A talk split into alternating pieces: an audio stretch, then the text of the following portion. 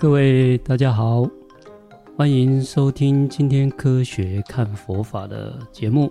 那我们在新店的银河洞天岳山的云阳寺，现在参与整个地方创生跟社区再造的这些规划跟活动当中。那因为银河洞地区刚好是。紧邻的我们很有名的这种北部的茶叶产区，就是猫空。那我们知道猫空是一个很特别的铁观音的产区，所以银河洞地区事实上也是属于铁观音的产区。那如果再扩大，紧邻的就是我们的石定跟平林，就是整个文山的茶茶叶的产区。所以现在地方创创生的一个首要工作，就是传统的茶产业。那刚好啊，我们在禅宗或者是佛教，汉传佛教自从古至今都有所谓的茶禅的习惯。这禅修活动是结合着饮茶，所以它有一个茶禅的文化，相当的历史悠久。所以我们云阳寺也。受到地方的邀请，大家一起来推广茶产业。那除了茶产业以外，我们现在还想比较现代化一点，那也就是把咖啡产业透过类似茶禅的方式，把它变成所谓的正念咖啡。我们知道禅定这种镇定，它的前方便。是正念，所以喝茶的茶禅事实上也是一种正念的茶饮。那我们现在换汤不换药啊，不是，我们就换一个饮饮料，叫做咖啡啊。那在银河地区哈，在银河洞的附近，我们的生态协会哈也有种了少部分的这个咖啡啊。我们希望将来诶可以提供大家去体验，包包括整个咖啡的。整个农作、咖啡的采收、咖啡的水洗、日晒这些制作，那但最重要的哈，我们是必须要把它做一个烘焙、研磨，然后再让它变成咖啡的饮品。那这个部分还希望说，我们来协助整个社区或地方有兴趣想要参与整个正念咖啡的。教学乃至于运营这一块的这个年轻朋友，或者有有兴趣的各个阶层的朋友，大家一起来共享盛举啊！那我们知道，在台湾呢，特别很多年轻人啊，很有这个理想，或乃至于是梦想，想要经营咖啡馆，因为这是感觉是一个很浪漫的事情。但是我们事实上知道，在经营上，需要专业，那也需要很多的体力、精力的付出。那在专业的部分哈，我们在前几期的节目有请到郑平老师哈，为我们介绍整个正念咖啡它的一个课程跟体验。那我们知道郑平老师哈也是专业的烘豆师，在前面几集也跟大家介绍过他进入到咖啡产业的因缘。那我们今天哈也想请他为大家再进一步介绍我们如何去经营正念咖啡这个产业。那我们现在非常欢迎郑平老师来为大家做分享跟介绍。哦，法师好，各位听众大家好，今天很高兴又来到这里跟法师聊一下跟正念相关的，尤其是到这个。新店这个区域，银河洞瀑布这个区域，然后云阳市相关，甚至是当地的一个产业的一个，我们称为扶持也好，或者是一个创生，这个很重要。然后在这一块，如果我们在咖啡上面能够做一些投入，那我们也非常的诚挚邀请，尤其是当地这个地区附近的。然后，不管是在学的一些大学生，或者是当地的一个居民，想要来参与的，都非常欢迎，非常欢迎。好，啊，谢谢郑明老师哈。那我们在地方或者社区，我们也会将来也会邀请郑明老师哈来做咖啡的经营教学。呃，是不是从整个烘豆开始，然后再冲泡，还有怎么样去经营这个部分，要请陈明老师跟大家做一下说明跟介绍。好，那关于这一块，从烘豆这个产业、这个专业，一直走到咖啡的一个制作、冲煮泡这一个专业，那我在过去，包含前几集讲到的，其实整个咖啡的产业链里面，它分为三个专业。第一个呢，就是种咖啡。那我觉得种咖啡是一个很伟大的事情，因为一棵树，实际上一棵咖啡树一年的产量下来。最后变成可以烘焙的咖啡豆呢，大概就只有几百克而已。那大家想象一下，那我们我们需要烘焙出一磅或者是四百多克的咖啡，那它的它的脱水跟失重率呢，基本上要再除回去大概百分之八十，才会得到生豆的重量。然后生豆的重量呢，我们要再除回去百分之二十，也就是说才会得到我们。咖啡果实的一个重量，也就是说，简单来讲，如果我们采收到一公斤的咖啡果实，那经过整个不管是水洗处理或日晒处理，那最后得到的这个可以用来烘焙的咖啡生豆，大概只有两百克而已。所以我才说我非常，我觉得种咖啡的农民呵呵 非常的辛苦，也非常的伟大。因为这中间的过程，它是经历过非常多的，有点类似茶产业，那但是它相对也是比较辛苦的。那关于到烘焙的这件事情呢，那我们在烘焙上面，其实它会是一个转换，在整个咖啡产业里面，它是一个转换。就像我们讲的，基本上除了减肥的目的之外，国外有减肥的目的之外。我们不会把生豆直接泡来喝，所以一定是通过烘焙成熟豆的方式之后，才去做咖啡的冲煮泡的制作。所以，咖啡烘焙是一个在咖啡产业里面，它是一个它是一个转换的一个枢纽。所以，咖啡烘焙为什么才会相对它是很重要的？哦，在整个咖啡产业里面，那再来，在我们的现在这个。新店区银河东瀑布这里，那我们预计在烘焙这一块，从烘焙这一块，甚至再更往上一点，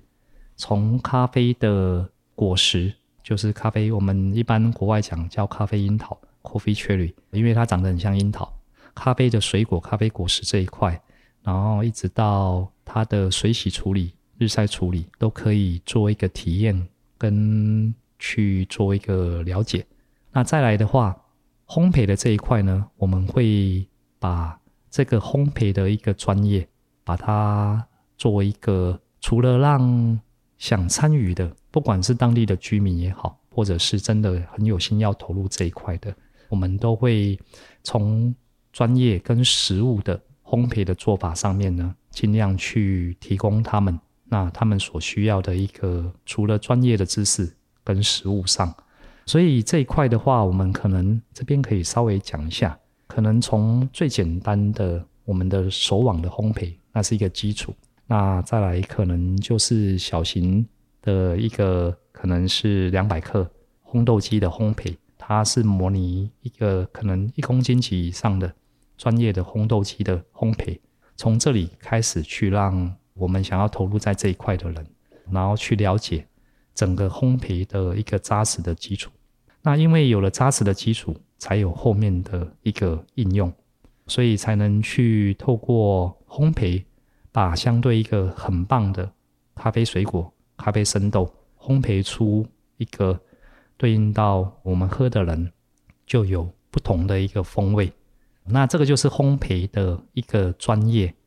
它的魔力也在此。所以，当我们的咖啡烘焙的基础做得很好的时候，那咖啡的风味，我们可以展现出来的应用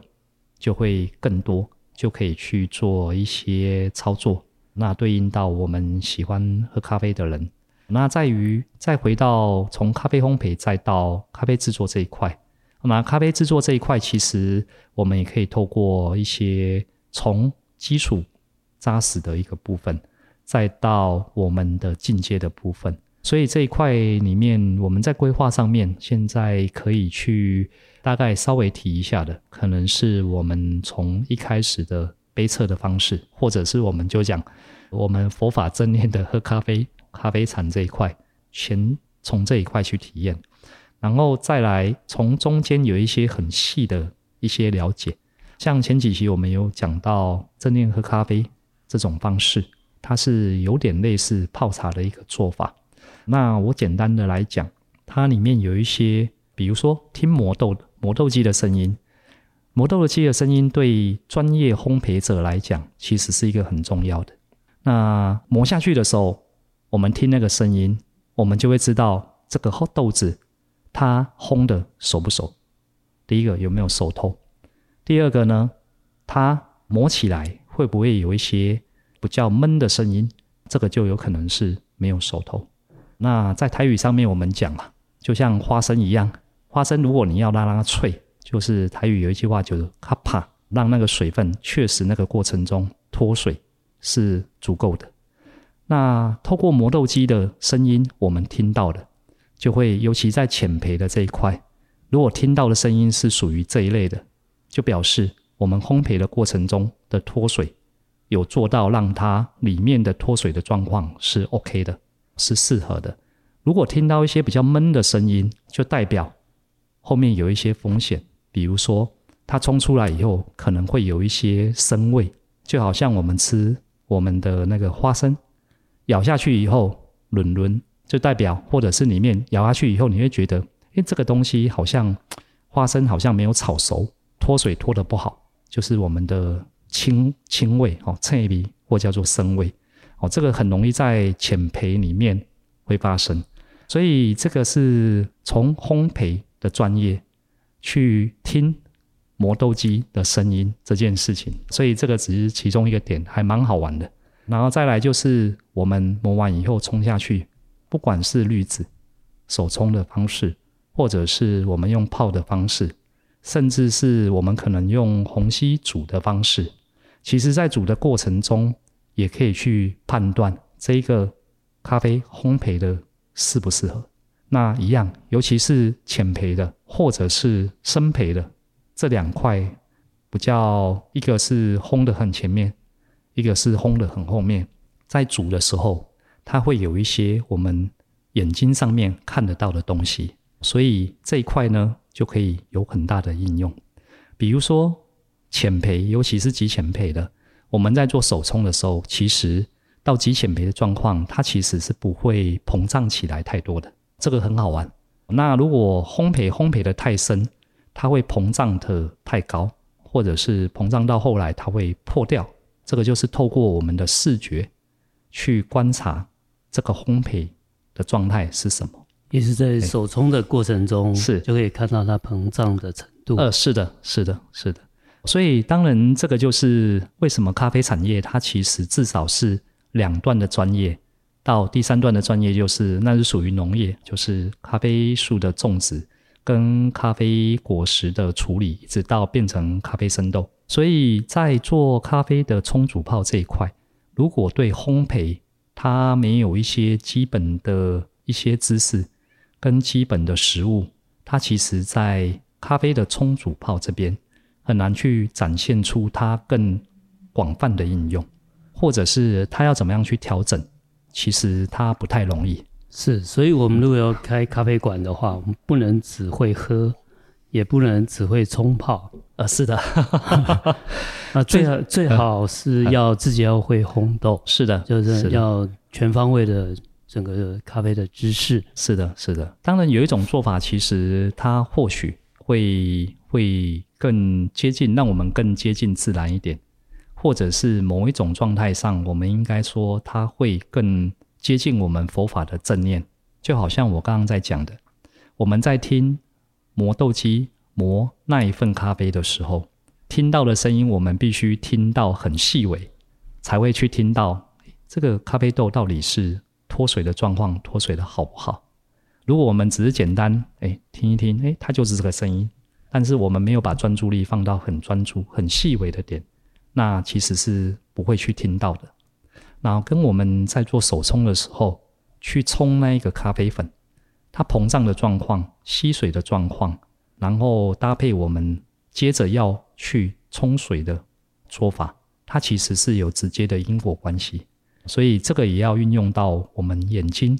很专注在当下。所以这一块的话，其实佛法其实就是就是我们的生活嘛，其实都在这个应用当中。所以在把这个正念放进来的时候，其实它应用的会更好。那再来就是说，如果我们咖啡的烘焙，那这一块我们可以透过尽量是少量的烘焙，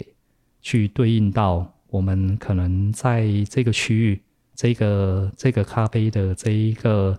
对应来的一个人群，他的需求尽量去控制好它的量，然后去让这一个咖啡烘焙到喝的这个时间不要拉得太长。那这个也蛮重要的，这个也蛮重要的。所以这个过程其实对应到我们熟知的茶产业有非常多相似的地方，因为咖啡烘焙好之后，它的氧化速度会变得很快。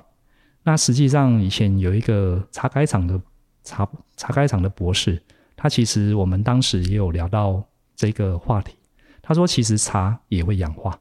只是茶氧化的速度非常非常的慢。当然，氧化不代表它好或不好。它如果往不好的发展、不好的方向去发展，它得出来的东西可能就会不好。它如果往好的方向发展，它得出来的可能就是风味更加的圆嫩，更加的特别。所以这个茶的这个部分跟咖啡的这个部分其实还蛮相似的，所以我觉得这个也是我们可以透过在咖啡的一个交流上面，可以带给我们想要来参与这一块的。因为咖啡本身是活的，为什么讲是活的？因为它跟我们人一样需要吸氧气，所以从烘好出来、烘好出炉的那一刻起。它其实每一秒每一分都在吸收氧气，都在变化。它在香气上面会不断的变化，它在风味上面也会不断的变化。其实这个蛮有趣的，这个跟我们人体的细胞一样，只是因为我们没有特意的去观察它，所以这个很像佛法里面的生灭，其实就是这样的一个过程。生灭变化，是的，所以这个是无常的体验。呃，是的。那还有一个更无常的体验，要请老师跟大家分享一下，那就是我们要经营。那经营这个部分要很多的专业知识，甚至它不是只有对咖啡的了解，然后对产业，甚至对于这种所谓的生意交易的往来，呃，包括里面的成本，还有它的所谓的它的产品。材料这些控管，还有行销等等，那这个部分我们将来可能会邀请曾明老师啊，哈，我们到时候在银河地区啊，也会做这样的一个教学。那您可不可以简单讲一下这个要注意的重点有哪些？谢谢。哦，要注意的重点，法师提的这个也是很棒的提问，是大哉问。其实很难，我们很难用三言两语把它讲完。那但实际上，我觉得有一个主轴，或者是有一个核心很重要，就是我们要给来喝咖啡的人，来到我们这个云阳市喝咖啡的人，他到底要给他一个什么样的一个体会？这个是我觉得最重要的核心了。那从这个核心去发展出来，那就会变成那我们在冲煮泡上面的专业。或者是我比较喜欢用实物这一块，实物上的一个操作，在专注度上面也好，或者是在我们的真的叫做 每一杯的当下也好，然后一直到这一块的一个实物的积累，然后一直到烘焙的这个专业的认知，其实我觉得每一步都是活在当下，活在当下，它会不断的累积嘛，它会不断的累积。所以再来这一块就是所谓的我们在做咖啡这一块的专业，但是核心只有一个，我还是会回到核心来讲。我们做的所有的事情，都是为了让来这边喝这杯咖啡的人，到底我们要给他什么样的一个体验？是，那所以不管是在寺院里面经营一个咖啡馆，是，乃至于在我们的市区里面经营一个咖啡馆，对于受众或者对客户的体验，我们想给予什么？是，来自于给予什么样的味觉，给予怎样的服务？是，我们是不是必须自己要有一些规划，跟有一些学习，这样子才有办法再运营下去，那整个也才可以被社会大众所接受。那这里面呢，因为我刚才问题是确实有点大了，那这个可能将来运营的部分可能会分好几个部分啊，财务、行销啦，整个。进销存等等，这个我们未来会继续邀请郑平老师啊，在我们节目跟大家做分享啊。好的，好，那我们今天等于是打个广告，开个头啊。那希望我们这个地区的地方的产业是现在在规划当中，是的，能够及早跟及早能够上市面试，及早能够提供大家有品尝的机会。那因为银河洞它是一个风景区，是、哦，它是一个瀑布，那刚好它的月岭步道也可以直接到猫空，呃，所以周六周日事实上有非常多的践行的这些民众，不管是从木栅走过来到新店，还是从我们新店走过去践行到猫空，都有非常多的大众。那希望说以后经过我们云阳市的时候，我们在银河路的二十三号。欢迎上来喝杯茶，将来提供咖啡，欢迎将来大家到寺院来喝杯咖啡。那我们今天的节目就到这边，未来我们希望郑明老师继续给大家分享有关于咖啡、真年咖啡乃至于咖啡产业的相关知识。好，今天谢谢大家的收听，非常感谢，拜拜，谢谢法师，谢谢各位听众。